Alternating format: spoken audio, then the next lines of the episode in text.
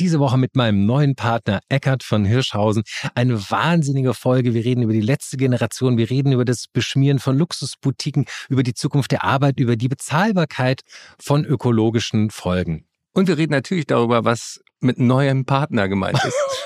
Und zwar alkoholfrei. Tage wie diese. Eckhard von Hirschhausen und Alex Bräucher fragen sich mit Herz, Hirn und Humor, was eigentlich gerade los ist. Tja, was ist eigentlich los? Da sind wir wieder bei TWD. Aber wenn ihr euch jetzt wundert, ja, die Gerüchte stimmen. Da ist er, der wunderbare, der einzigartige Eckart von Hirschhausen. Herzlich willkommen. Hallo Alex. Hi. Und ich möchte betonen, ich bin friedlich hier reingekommen. Es geht Jo gut. Ja, ich habe mit ihm telefoniert. Das ist wahr. Und äh, wir freuen uns sehr. Du machst die nächste Staffel, äh, machst du gemeinsam mit uns ein, ein Friendly Takeover. Wir werden hier gemeinsam viel Spaß haben und tolle Sendungen äh, machen. Wir haben ja noch tolle Gäste begrüßen im Laufe der Sendung. Ähm, da wollen wir noch nicht so viel verraten. Eckart, du hast jetzt vor kurzem deinen Bühnenabschied verkündet. Ähm, viele Menschen haben das sehr traurig gemacht, deswegen umso schöner, dass du jetzt hier zu hören bist. Wie kam das denn jetzt eigentlich dazu? Du hast schon ein bisschen was dazu gesagt, aber ich will noch mal da anfangen. Ja, also äh, das ist mir nicht leicht gefallen, weil ich seit über 30 Jahren Bühnenkünstler bin und äh, wer mich nur aus dem Fernsehen kennt, kennt mich nicht wirklich. Auf der Bühne war ich immer in, voll in meinem Element. Da kannst du ja ganz viel spontan machen. Du kannst äh, auf jeden äh, Ort, auf jedes Publikum eingehen.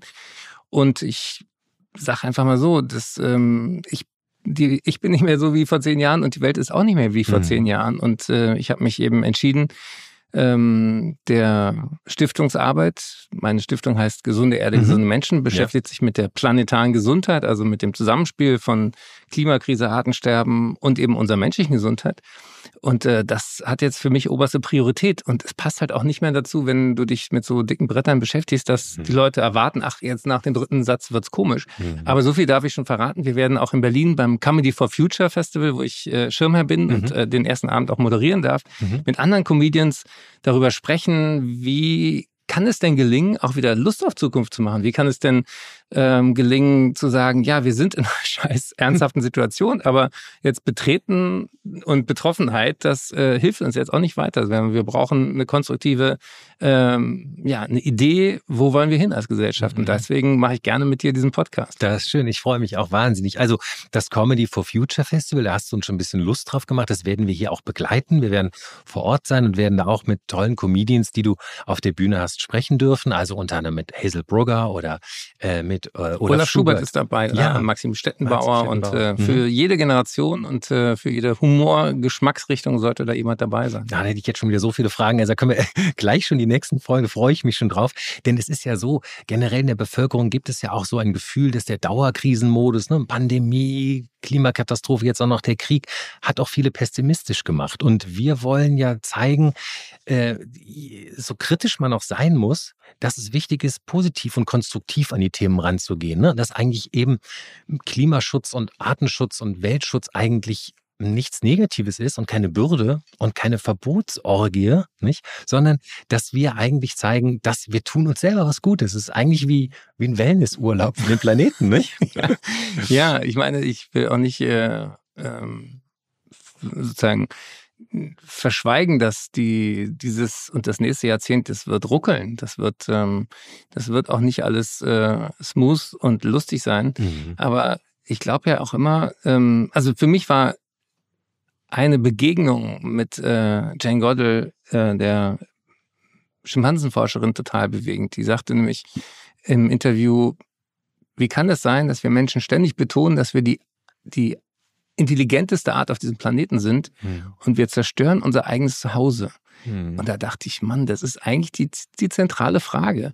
Und ähm, deswegen haben wir eine Jahrhundertaufgabe vor der Nase, für die wir weniger als, Jahr, als ein Jahrzehnt Zeit haben, wenn man mhm. sich die Kipppunkte anguckt, die, die Emissionen, das CO2-Budget, 1,5 Grad Ziel und so weiter, das werden wir dann alles besprechen.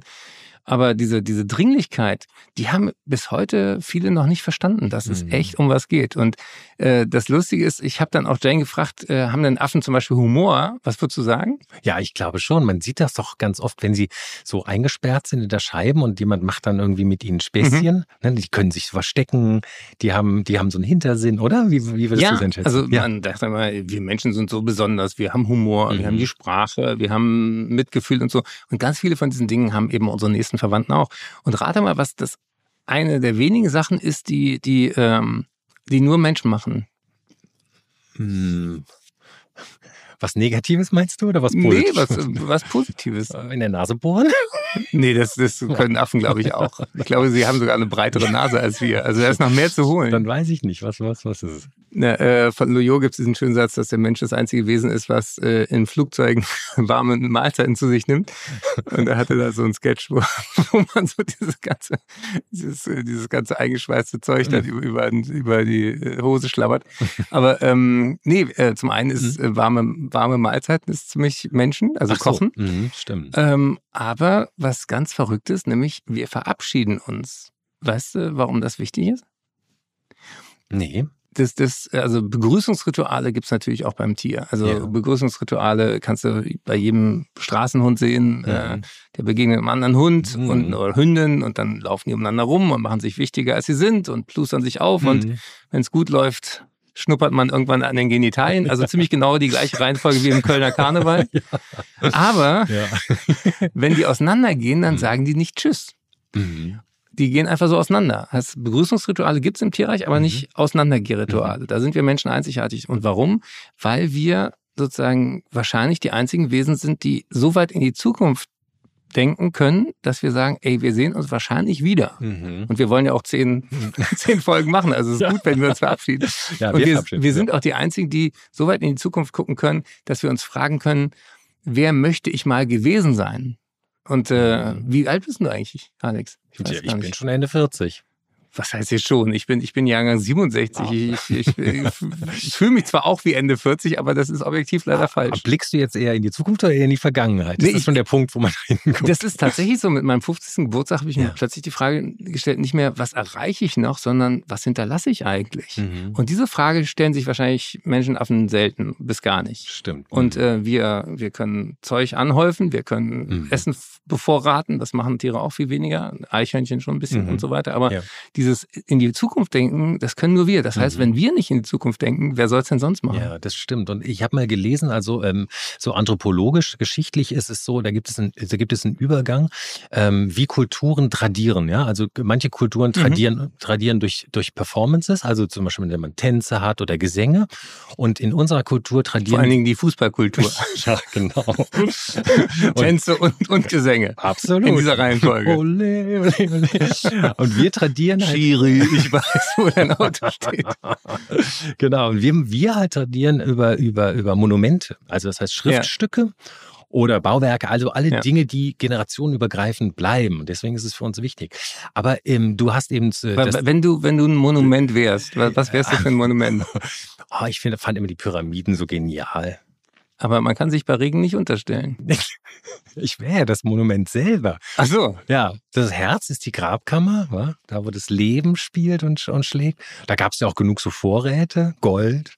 Da wurden doch, wurden da nicht auch die damit einge, eingemauert, traurigerweise. Ja, aber wenn du tot bist, hast du wenig von denen. Ja, ist richtig, aber ich habe nach der Vorstellung der Ägypter war das doch wichtig, oder? Dass man so. Wahrscheinlich, ja. Ja. Es gibt einen sehr äh, guten englischen Komiker, der heißt Ricky Gervais. Ich ja, weiß nicht, ob den kennst. natürlich, klar, die Der hat, Office. und- der, der hat einen tollen Spruch. Ich, ich habe bei Insta immer so ein Sonntagszitat und der, der, der hatte ich letzte Woche. ja. Er sagt, ähm, äh, remember, äh, also denk dran, wenn du tot bist, dann bist du tot. Dann äh, weißt du nicht, dass du tot bist. Das Problem haben nur die anderen. Ja. Für die ist es schmerzhaft. Und übrigens, das gleiche gilt, wenn du doof bist. Same applies when you're stupid. Also deswegen, wenn du in der Ja. Pyramide liegst, äh, ich weiß nicht, wie Ja. viel du davon hast, dass über dir noch sehr kunstvolle Steine liegen. Das stimmt, also du findest jetzt Pyramide nicht so schlau. Ich merke schon, das findest du eher doof. Was wäre denn dein Bauwerk? Jetzt sag nicht Bushaltestelle. nee, vielleicht eine Streuobstwiese. Ich würde lieber was Lebendiges. Das? Ja, das ist, sind die coolsten Bauwerke, die die Natur Mm. zustande gebracht hat. Mm. Ja, als es ist, äh, als Elon Musk mal getwittert hat, 100 Millionen für jemand, der was erfindet, was CO2 binden kann, hat jemand zurückgetwittert, dürfen sich auch Bäume bewerben. Das fand ich geil. Oder Moore. Ja, Ja. Die, die binden viel mehr CO2 Ja. als jede fucking Maschine, die wir bisher erfunden haben. Also ich, ich, ich möchte, wenn ich sterbe, eine Streuobstwiese Ja, das werden. ist schön, ja gut. Und die Allergiker, die ist, äh, ist aber okay. ja. Das so. ist deine eigene Streuobstwiese. Na gut, also eine allergikerfreundliche Streuobstwiese. wa? Genau. Ja, sehr gut. Mit ganz vielen Insekten. Ja, mit sehr vielen Insekten. Und vielleicht hast du auch einen kleinen ein paar Schimpansen bei dir, so ein paar Affen. Ja, Die ja übrigens das Teilen aber auch schon kennen, ne? denn das Prinzip dieses Tit for Tat, also das für jenes, ne? Ja. also dass man, dass man etwas teilt ist und zum Beispiel, wenn einer Essen hat und der andere nicht, dass man abgibt, das ist ja vielen Säugetieren, Mhm. höheren entwickelten Säugetieren gemein. Und da merkt man eigentlich auch schon der Gemeinsinn, dass man möchte, dass mehr von der Art überleben, ist also auch schon diesen Lebewesen gegeben. das verliert sich dann aber ein bisschen bei den Milliardären. Ja. Da habe ich äh, jetzt einen, sehr guten Übergang, den du mir gibst. Das Thema der Woche. Toller Übergang, nämlich, da fällt mir ein, diese Woche äh, hat in Berlin die letzte Generation Luxusboutiquen von Prada und Louis Vuitton mit roter Farbe besprüht. Hast du es gesehen? Äh, Ja, klar. Ja, hast du gesehen, ja.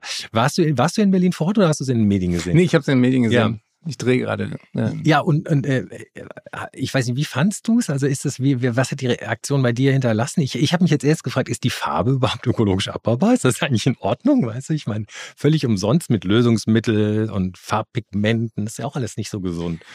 Naja, also Mhm. was, was vor allen Dingen ungesund ist, ist natürlich dieser, dieser Massen- und auch dieser Luxuskonsum. Also ähm, es gibt einen, einen ziemlich viel geklickten Text von äh, Raphael Thelen. Das ist einer der Gründer des Netzwerk Klimajournalismus, der inzwischen auch äh, den Journalismus verlassen hat, um aktivistischer zu werden. Mhm. Und der Text heißt, äh, wir können uns Milliardäre nicht länger leisten. Mhm. Ja, Und das ist interessant, weil äh, Oxfam und andere weisen immer wieder darauf hin, wie ungerecht sozusagen die, die Lasten der Klimakrise verteilt sind und Mhm. auch die, die Verursachung.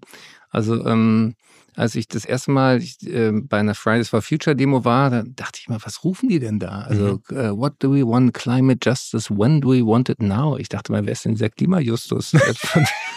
Kenne ich gar nicht, ich kenne nur Luisa Neubauer. Lieber Justus. Was Climate Justice Justice, ja. also und die meinen eben mit Klimagerechtigkeit, das was auch äh, Mary Robinson zum Beispiel, Mhm. die ist ja auch sehr hinterher ehemalige Premierministerin von Irland, Mhm. die sagt eben, die Ungerechtigkeit besteht ja darin, dass äh, 10 Prozent der Weltbevölkerung über die Hälfte des Drecks macht. Ja? Mhm. Und die, die am härtesten betroffen sind, diese, das heißt ein MAPA, Most Affected People and Area, Mhm. also die, die, äh, der soziale äh, und ja, globale Süden, Mhm. das sind ähm, Menschen, die am allerwenigsten zur Erderwärmung beigetragen haben. Ja. Und äh, das ist eben sozusagen das schreiende Unrecht äh, Genau. in der ganzen Geschichte. Und da spielt eben diese Welt der Reichen nicht nur durch das, was sie kaufen, eine Rolle, ähm, sondern vor allen Dingen durch, durch diesen Lebensstil, der ja uns allen irgendwie vorgelebt wird, als Mhm. wenn du es geschafft hast, dann Mhm. musst du das und das haben. Genau. Mhm. Und, ähm, und das ist eben Teil des Problems, dass wir ein gutes Leben assoziieren mit extrem hohen Ressourcenverschwendung. Mhm. Und das, das müssen wir entkoppeln. Wir müssen eine Idee entwickeln, was ein gutes Leben ist, ohne dass wir die ganze Zeit um die Welt fliegen und, und Mhm. äh, Zeug verballern. Aber natürlich ist, und das weißt du auch, ist sozusagen äh, Freiheit natürlich immer mit Demokratie äh, gekoppelt und Demokratie mit Kapitalismus. Also irgendwie ist ja bisher das, das für uns, sagen wir mal, freiste und beste politische System einfach ein demokratisch-kapitalistisches. Und auch wenn wir zum Beispiel in Deutschland in der sozialen Marktwirtschaft leben, wo man ja schon fast ein bisschen versucht hat, ja, beides reinzubringen, zumindest die Gründerväter, ähm, ist es ja trotzdem ein Problem, weil ohne den Leistungsanspruch an das Individuum mehr zu erreichen, Geld anzuhäufen, Wohlstand und Luxus, ähm, funktioniert ja dieses System nicht. Siehe den Niedergang des Kommunismus. Ne? Deswegen, ich, das ist, glaube ich, eine schwierige, eine schwierige Kiste, die Verantwortung da so reinzubürsten. Weißt du? Also Gut, dass wir noch ein paar Folgen haben, um Mhm. alle Weltprobleme gleich in 30 Minuten zu lösen. du, ich wollte, es kam mir nur so in den Sinn. Ich kann dich auch mal was anderes fragen. Also du, du hast zu Recht jetzt nochmal darauf hingewiesen, die Luxusboutiquen, äh, es war jetzt zu. Ja, also ich finde Ja. das erstmal ähm, spannend, dass sich sozusagen sich jetzt willst du doch noch drüber reden. Na, im Sinne von, ähm, was ist uns eigentlich wichtig, was ist uns heilig? Mhm. Ja, ähm, Die heiligen Kühe. Mhm. und ähm, deswegen war ja auch die Berichterstattung über diese Aktion mit den Bildern Mhm. ein bisschen verzerrend, weil es wurden ja nicht die Bilder zerstört, sondern es wurden die Glasscheiben vor den Bildern Ja. kurzzeitig sagen, in, in Anspruch genommen. Mhm. Und ähm, diese, diese Aktion, sich mehr darüber Gedanken zu machen, welche Verantwortung die reichen Menschen haben in dieser Welt, finde ich viel zielführender, als sozusagen Menschen auf dem Weg zu ihrer Arbeit zu blockieren. Ja, das finde ich auch. Also das finde ich, finde ich auch richtig. Ich finde, also, ne, in, in, es ist jetzt ein etwas weit hergeholtes Beispiel, aber in der Genfer Konvention sagt man, Soldaten sollen gegen Soldaten kämpfen und nicht gegen Zivilbevölkerung. Und hier sehe ich es ein bisschen auch. Ne? Aktivisten könnten gegen Politiker kämpfen und nicht gegen Zivilbevölkerung, auch wenn das jetzt natürlich ein etwas weit hergeholter Vergleich Genau, ist. und die sind bisher sehr friedlich, das muss man auch mal betonen. Ja, das stimmt. Aber apropos, heute war auch zu lesen, ganz frisch, du hast gerade darüber gesprochen, dass die Protestaktion gegen Kunstwerke oder im, Ra- an Kunstwerken, da gibt's heute die erste äh, Aktivistin, die zu vier Monaten ohne Bewährung verurteilt worden ist. Die hat sich an einem Rahmen in der Berliner Gemäldegalerie äh, festgeklebt und zwar an das äh, ähm, Gemälde Ruhe auf der Flucht nach Ägypten von Lukas Kranach dem Älteren. ja, also das geht jetzt auch schon ein bisschen so, dass die Justiz, ja, und vor allem, glaube ich, Marco Buschmann, das ist auch sehr auf seinem Zettel, ne, dem ist das wichtig, jetzt auch anfängt sozusagen ähm, diese Protestaktion noch zu äh, äh, mit unter Strafe zu beschädigen. Also hier steht es genau, ähm, äh, sie hatte sich der gemeinschädlichen Sachbeschädigung äh, schädlich gemacht. Sie hat sich nämlich nicht an die Glasscheibe beschmutzt, sondern an den Rahmen geklebt und ihn Mhm. damit beschädigt. Ja, aber trotzdem müssen wir ja darüber sprechen, dass die Protestformen, die haben zwar einen PR-Effekt gehabt. Ne? Ich weiß nicht, erinnerst du dich noch an Greenpeace, als sie begannen, Mhm, mhm. als die Verklappung der großen Fässer in die Nordsee mit diesen Schlauchbooten, ne? das sind wahnsinnige Bilder. Unglaubliche Aufmerksamkeit. Auf einmal hatte jeder Greenpeace auf der Uhr. Ich meine, das war natürlich auch so ein Movement. Dann kam auch parallel die Partei der Grünen, auch als Anti-Atomkraft. Die, die ganze grüne Bewegung, das hat es alles irgendwie so unheimlich getrieben. Ne? Und jetzt hat natürlich die letzte Generation es schon, ihr PR-Ziel hat sie schon geschafft. Ne? Jeder hat sie wahrgenommen. Aber jetzt dreht es, glaube ich, so. Ne? Die Ja. Leute werden so böse. Also ich sehe jetzt auch immer auf Instagram so diese Videos, wo so wütende Autofahrer die Aktivisten dann so wegschleifen oder so. Das, ich glaube, das dreht sich gerade ins Gegenteil, oder? Das macht mir auch Sorge, wie, Mhm. wie, wie, wie viel Aggression da sozusagen Ja. plötzlich wach wird. Und ich glaube auch, dass, dass das übergeordnete Ziel müsste sein, viel mehr Menschen klarzumachen, a, diese, dieses Thema gehört nicht einer Generation. Mhm. Ähm, ich hatte ein interessantes Gespräch auf der Weltklimakonferenz in Glasgow. Mhm. Äh, wer neugierig ist, kann, kann das ganze Video auf der Seite von Gesunde Erde, gesunde Menschen sehen. Mhm. Da habe ich Luisa Neubauer gefragt. Ich bin äh, ja in ihren Augen auch ein alter weißer Mann. Ja. Und ich fragte sie, was ist denn die Rolle von meiner Generation? Und da sagte sie, naja, erst alles kaputt machen und dann beim Aufräumen nicht helfen, das haben wir doch im Kindergarten schon anders gelernt. Und das fand ich sehr klug und auch, das hat mich getroffen, weil Mhm. natürlich insbesondere meine Generation ähm, maßlos viel äh, Ressourcen verbraucht hat und man hat ja auch immer das Gefühl, das ist okay, weil die anderen machen es ja auch. Mhm. Und ähm, deswegen möchte ich gerne auch sozusagen beim Aufräumen und beim Umdenken helfen. Ja. Und dafür braucht es eben auch äh, konservative Stimmen. Dafür braucht es auch Mhm. zum Beispiel die Ärzteschaft oder die, Mhm. die Gesundheitswissenschaften, die das, was äh, in dem Urteil jetzt steht, nämlich dass man sozusagen Gemeinwohl schädigt oder Mhm. gemein, gemeinsam verantwortete Dinge, Mhm. da, da fallen mir noch ein paar Leute ein, die sehr viel Luftverschmutzung gemacht haben Ja. oder äh, Flächen zubetoniert haben ohne Notwendigkeit und und und. Mhm. Also äh, wenn man sagt, was äh, wo, ist- was ist radikal, da, da haben wir noch Stoff für viele Episoden, glaube ich. stimmt, das stimmt. Wobei man ja sagen muss, diese Generation wussten es natürlich auch früher nicht besser. Ne? Und das Naja, wenn man, also ich habe Ah. ich hab mit 17 Mhm. in Berlin Abi gemacht Mhm. und ähm, habe in politischer Weltkunde ein Referat gehalten über den sauren Regen, Mhm. über das Waldsterben Ich erinnere mich. Mhm. und über den Sinn vom Tempolimit.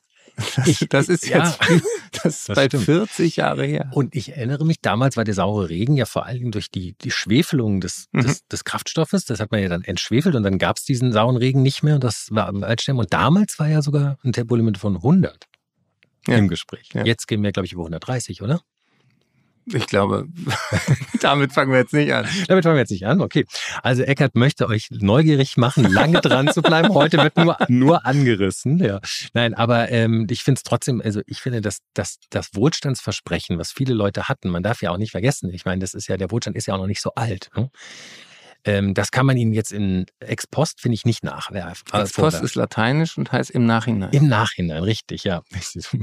Für irgendwas muss das, müssen diese Jahre in der Schule gewinnen. Ja, fließt für irgendwas war es gut. Na gut, auf jeden Fall finde ich aber gut, wie du es sagst. Du sagst Die Telekom ist übrigens auch Ex Post. Ja? Scherz. War früher Post, Ex-Post. Ach, wenn man den Witz erklären muss, komm. Ja, eigentlich war er nicht schlecht, aber. Ja, er war nicht schlecht. er war, war sehr, zumindest spontan. Sehr spontan. Ich bin gar nicht mitgekommen. Ich versuche parallel meine Notizen zu lesen. Das ist das Tolle. Ich, ich habe als Friendly Takeover-Gast, ich habe keine Notizen, ja. ich kann einfach Quatsch erzählen. Ich gebe dir nächstes Mal. Das nächste Mal hast du die Zettel da und ich habe ich hab keinen. Nein. Nein, aber wunderbar. Also wir haben äh, festgestellt, du drückst die Sachen positiv aus und so schön, dass man eigentlich mitgehen will. Mit Aufräumen helfen, das will jeder. Ich finde, das ist immer, sind immer diese Bereiche, die jeder versteht, der auch Angst hat, dass man ihm das Schnitzel wegnimmt. Also zum Beispiel sowas wie Ocean Cleanup. Hm, kennst du diese Aktion aus Frankreich, wo so Schulen gegeneinander antreten? Wer am Wochenende am meisten. Am, am Strand sammeln, ja. Müll sammeln, eine mhm. coole Sache, ja. Und da wird's. Luisa Dellert macht das manchmal auch. Ähm, ja. ja, so gemeinsame Aktionen mit, mit ihren Followern und äh, das finde ich super. Ja, wunderbar. So, aber jetzt wollen wir mal von dem Thema auf das Thema soziale Verantwortung von Klimaschutz und. Das andere Thema der Woche. Genau, da geht es nämlich direkt rüber um die Frage, die du gerade schon angestellt hast, so wer soll das alles bezahlen und wie sozial muss Klimaschutz sein? Ne? Denn wir haben ja äh, diese Woche erlebt, dass äh, Fiesmann verkauft worden ist, einer der großen Hersteller von Wärmepumpen. Das geht jetzt auch Gott sei Dank nicht nach China, so dass man Angst haben müsste wegen des Technologietransfers, aber es geht in die USA und es gab erstmal einen großen Aufschrei, ob Deutschland seine technologischen Fortschritte, ähnlich wie damals vielleicht beim Sozial, äh, pardon, bei den Solar. Solaranlagen verliert. Ähm, aber wer jetzt zum Beispiel Haus- oder Eigenheimbesitzer ist oder ein kleines Häuschen bauen will, weißt du, ich meine, die normale Mittelschicht, Leute, die arbeiten und sich was Kleines aufbauen wollen, für die wird es wahnsinnig schwer. Ne? Also es wird auch für alle anderen schwer, weil Energiekosten so hoch geworden sind. Die Energiekosten sind natürlich auch durch den Krieg hoch geworden, Klammer auf, Klammer zu. Aber reden wir mal darüber, wie sozial muss Klimaschutz sein, nicht? Das Erneuerbare Energiengesetz sieht zum Beispiel äh, etliche Kosten für Bauherren oder für, Eigenheimbesitzer vor, wie zum Beispiel in Berlin hat man jetzt eine Solarpflicht ab diesem Jahr. Wer ein neues Dach baut, muss eine Solaranlage draufbauen. Da würdest du ja wahrscheinlich sagen, ökologisch richtig, sinnvoll. Aber ne, das sind alles diese Vorschriften, die vielen Leuten viel Geld kosten oder umgekehrt Leuten, die ja ehrliche Arbeit machen, es verhindern sozusagen, vielleicht ihren Traum umzusetzen, weil es zu teuer geworden ist. Dämmvorschriften, du weißt, was ich meine. Also meine Frage, wie können wir, wie können wir das Dilemma lösen? Ist da vielleicht ein Ansatz drin, in dem, was du gerade gesagt hast, dass wir die Reichen, bei denen man ja sagt, dass jeder tausendmal mehr CO2 verkonsumiert als der Otto Normalbürger, dass man die höher klimatisch, also irgendwie CO2 besteuert? Hast du da eine Idee? Ja, also die, die, ja. die Idee, die ähm, schon lange ähm, alle, die sich damit äh, lange beschäftigen, fordern, ist mhm. ja eine CO2-Bepreisung. Mhm. Und ähm, allen voran zum Beispiel der Ottmar Edenhofer, der ist Direktor am Potsdam Institut für Klimafolgeforschung, mhm. also das, was John Schellenhuber mal aufgebaut hat. Der hat da auch viel ähm, drüber geforscht und äh, mhm. in anderen Ländern ist das schon längst Realität. Und äh, diese beiden Themen würden sich automatisch ergänzen. Das mhm. eine ist, dass wer viel CO2 verbraucht, dann auch mehr dafür abgeben muss. Und der Witz ist, deswegen sage ich auch CO2-Bepreisung und nicht Besteuerung, weil bei Steuer denkt ja jeder Deutsche erstmal, der Staat nimmt mir was weg und ich kriege da nie was wieder zurück. Mhm. Und äh, der Witz bei der CO2-Umverteilung ist, dass das, was dadurch eingenommen wird, umverteilt wird für die Menschen, die erstens wenig haben und auch wenig äh, CO2 verbraucht haben. Mhm. Und dann kriegst du eben zum Beispiel in der Schweiz machen ja so ähm, am Ende des Jahres plötzlich einen Scheck und dann hast du mehr Geld in der Tasche, auch noch in der Vorweihnachtszeit. Oh. Und da merken die Leute, ach, das finde ich eine gute Sache. Da kriegt man den Check, wenn man gespart ja, hat. Ja. Ah, das ist nicht schlecht, ne? Und äh, das ist eben, ein, also diese Modelle gibt es alle. Mhm. Und deswegen ist es, äh, ist es so absurd, dass wir nicht da viel äh, schneller vorankommen. Mhm. Und ähm, dann ist immer die Frage, ja, wenn wir das als einzige einführen, was ist denn dann mit den Produkten, die wir über die Ländergrenzen handeln und so weiter und so fort. Aber ähm, die, die Grundidee müsste auch zumindest in Europa umgesetzt werden. Und das Mhm. andere, was wirklich oft unterschätzt wird, ist tatsächlich dieser Emissionshandel, dass die Menge an CO2, die wir überhaupt verbrauchen, drastisch reduziert wird, wenn sie einen Preis kriegt. Mhm. Und ähm, was jetzt Fiesmann angeht, äh, die Wärmepumpenproduktion, die müssen ja sehr, sehr schnell ihre ganze Produktion umstellen, weil plötzlich alle Welt will will Wärmepumpen, Ja. was ja super ist. Und Mhm. so schnell kamen die nicht nach und brauchten offenbar sehr viel Investitionsgeld und das kommt jetzt aus den USA. Mhm. Ich finde es auch total schade, dass wir das nicht irgendwie anders äh, hinkriegen, weil ähm, das Drama der Solarenergiebranche war ja wirklich da. Deutschland hatte da einen riesen Vorsprung. Wir hatten ähm, das mit erfunden und Ja. vor allen Dingen auch diese Idee entwickelt vom Erneuerbaren Energiegesetz, dass man für das Einspeisen von selbstproduziertem Strom auch Geld kriegt. Ja. Und das hat, äh, haben, hat weltweit dazu geführt, dass eben Solartechnik so billig wurde. Ja. Dann haben wir aber den Moment verpasst, wo 100.000 Arbeitsplätze verloren gingen in dieser neuen Industrie und die sind jetzt alle in China.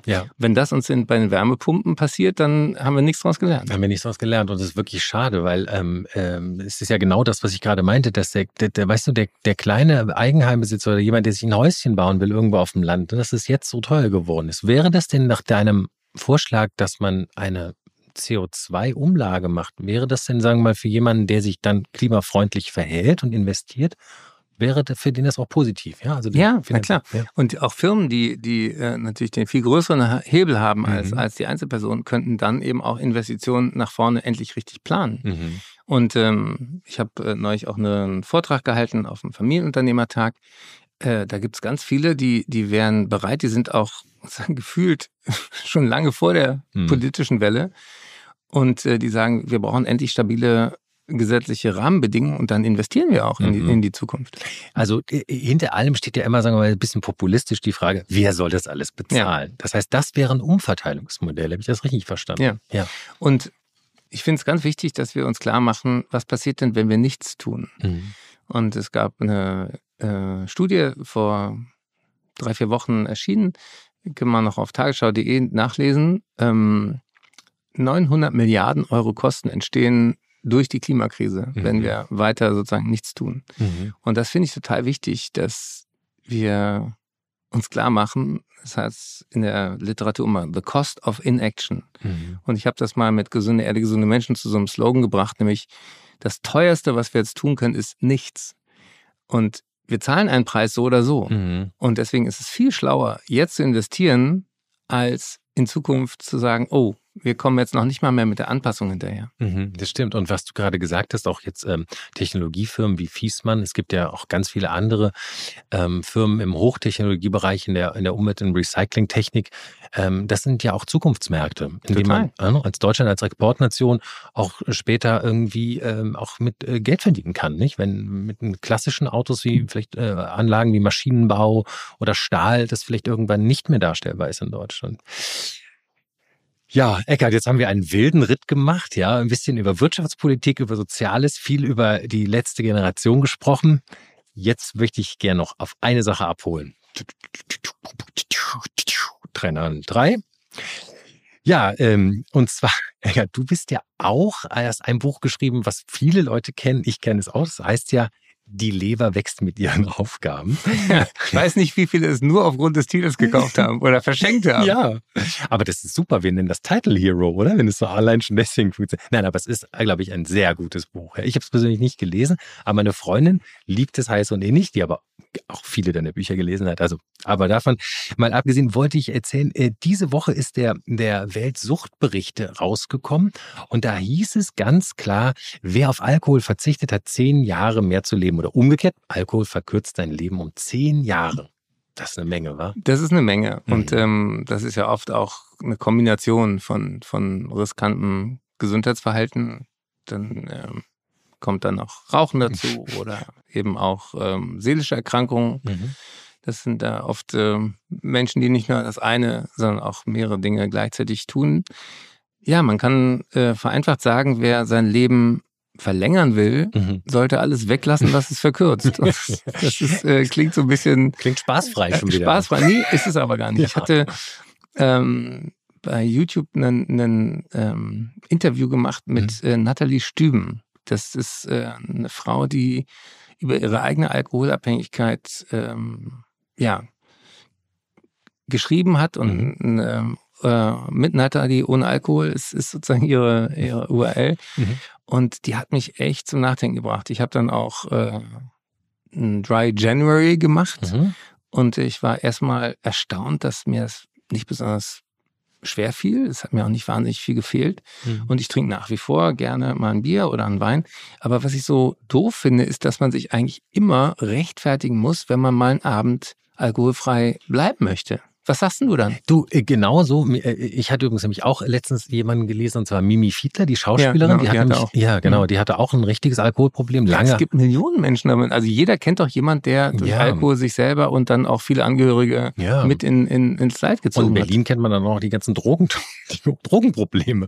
Nein, aber also ich habe auch vor ein paar Jahren aufgehört zu trinken, aber das, pass auf, jetzt kommt diese Besonderheit, die du ansprichst, wenn man nämlich quasi ohne einen gesundheitlichen Grund aufhört, Mhm. ja, also wenn man nicht sagt, ja, ich bin jetzt auch irgendwie betroffen, aber den Anonymen, dann wird das einmal unterstellt. Ja? Also das, das wird gar nicht gesellschaftlich akzeptiert, wie du trinkst keinen Alkohol. Mittlerweile ist es ein bisschen besser geworden, Mhm. ich finde, in den jüngeren Generationen sieht man das jetzt öfters, dass Leute nicht mehr so exzessiv trinken wie früher. Ja? Aber ich komme. Ja, aber die, die es tun, die tun es immer noch exzessiv. die ja. tun es immer noch extrem, aber ich komme aus dem Rheinland, ne? also bei uns war Alkohol ganz normal immer, ja. Und dann habe ich das irgendwann erst realisiert und dann habe ich mal so ma- mal aufgehört wie du, so Mhm. äh, effekthaft. Und dann war es einfach so, naja, wenn man das erstmal, wenn man das aus dem System hat, merkt man das überhaupt nicht mehr. Ne? Am Anfang denkt man immer, man ist nervöser oder man kann nicht so gut schlafen.